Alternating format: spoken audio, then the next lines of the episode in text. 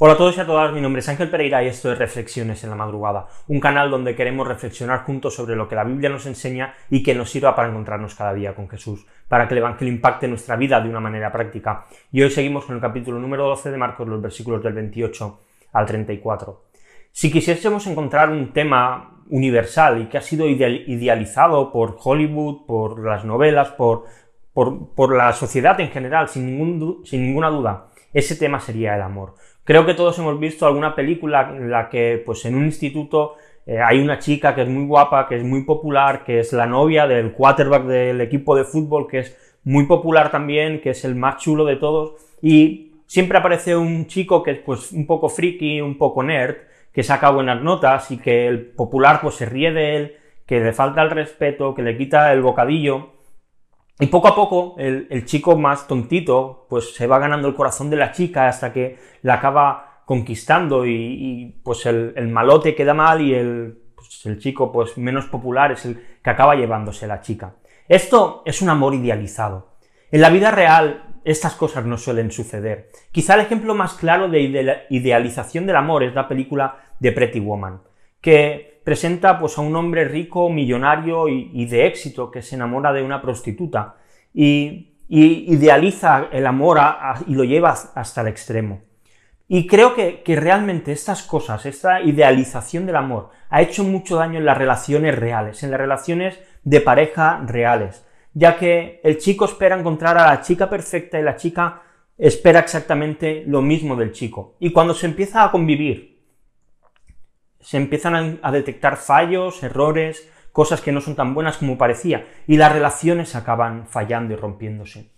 Cuando vemos la Biblia, toda la Biblia, desde el principio hasta el final, habla del amor. Y no habla solamente del amor entre un chico y una chica, aunque sí que vemos pues, relaciones reales y, físicas eh, durante toda la Biblia, pero hay un tema del amor que es muy superior a este, que es el amor de Dios hacia el hombre, hacia el ser humano.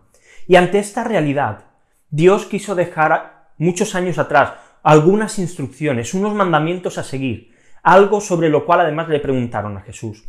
Y si leemos los versículos 28 al 31 de nuestro texto, dice, cuando uno de los escribas se acercó, los oyó discutir, y reconociendo que Jesús les había contestado bien, le preguntó, ¿cuál mandamiento es el más importante de todos? Jesús respondió, el más importante es, escucha Israel, el Señor nuestro Dios el Señor uno es. Y amarás al Señor con todo tu corazón, con toda tu alma, con toda tu mente y con todas tus fuerzas. Y el segundo es este, amarás a tu prójimo como a ti mismo. No hay un mandamiento mayor que este. Jesús cogió toda la ley, todo el Antiguo Testamento y lo resumió en dos, en, dos mandamientos claves, y los dos basados en el amor, amar a Dios y amar al prójimo. Creo que hay pocas definiciones más bonitas y más evidentes de lo que significa el amor. Y una de ellas la encontramos en 1 Corintios 12. Y Pablo escribe así, dejadme leerlo, dice, si yo hablara lenguas humanas y angélicas, pero no tengo amor, llego a ser como un metal que resuena o un címbalo que retiñe. Y si tuviera el don de profecía y entendiera todos los misterios y todo conocimiento, y si tuviera toda la fe como para trasladar montañas, pero no tengo amor, nada soy y si diera todos mis bienes para dar de comer a los pobres, y entregara mi cuerpo para ser quemado, pero no tengo amor, de nada me aprovecha. Y ahora viene la definición. Pablo hasta aquí ha dicho, mira, si yo pudiese hacer todo lo más maravilloso del mundo, pero no tengo amor, no vale de nada. Y ahora viene cuál es la definición perfecta de amor. Dice, el amor es paciente, es bondadoso. El amor no tiene envidia, el amor no es jactancioso, no es arrogante. El amor no se comporta indecorosamente, no busca lo suyo, no se irrita, no toma en cuenta el mal recibido. El amor no se regocija en la injusticia, sino que se alegra con la verdad. Todo lo sufre, todo lo cree, todo lo espera, todo lo soporta. Creo que ni el mejor poeta de toda la historia podría haber hecho una definición de amor tan certera y tan buena como esta.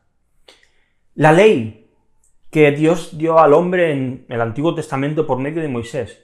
Sirvió, como el mismo Pablo enseña, para que el ser humano, para que tú y yo nos diésemos cuenta que somos incapaces de salvarnos por nosotros, que siempre, de una manera o de otra, transgredimos la, la ley y nos saltamos las normas.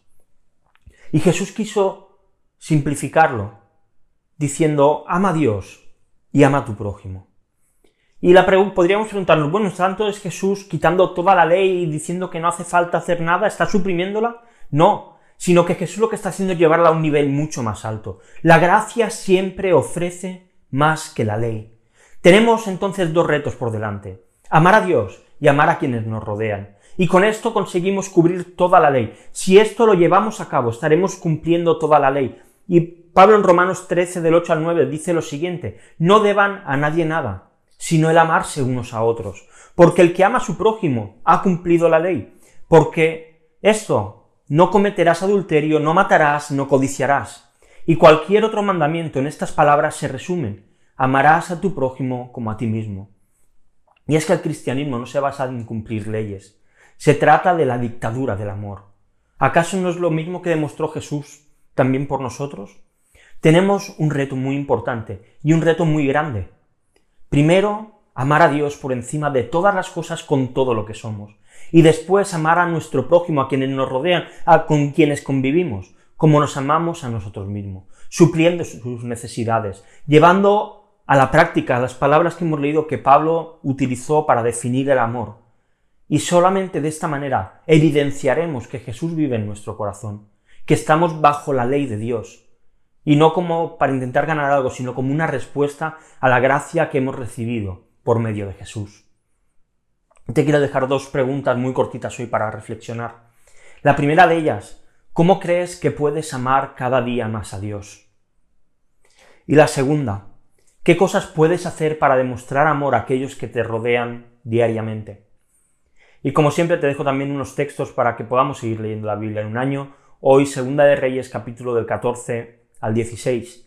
Y acabamos aquí, como siempre te recuerdo que si te ha gustado el vídeo y lo estás viendo en YouTube, pues dale a like si quieres, suscríbete al canal si no lo has hecho, dale a la campanita, compártelo para que otros puedan verlo, si lo estás viendo en Instagram, por lo mismo, dale a me gusta, compártelo en tu historia para que otros puedan pues verlo y disfrutarlo. Y si solamente nos quieres seguir en redes sociales, pues puedes hacerlo en Instagram, en Facebook y en Twitter, buscar Reflexiones en la Madrugada. Y también puedes seguir Reflexiones en la Madrugada en formato podcast, en iVoox, en iTunes en Spotify. Así que nada más, mañana volvemos con una nueva reflexión aquí en Reflexiones en la Madrugada. Hasta mañana.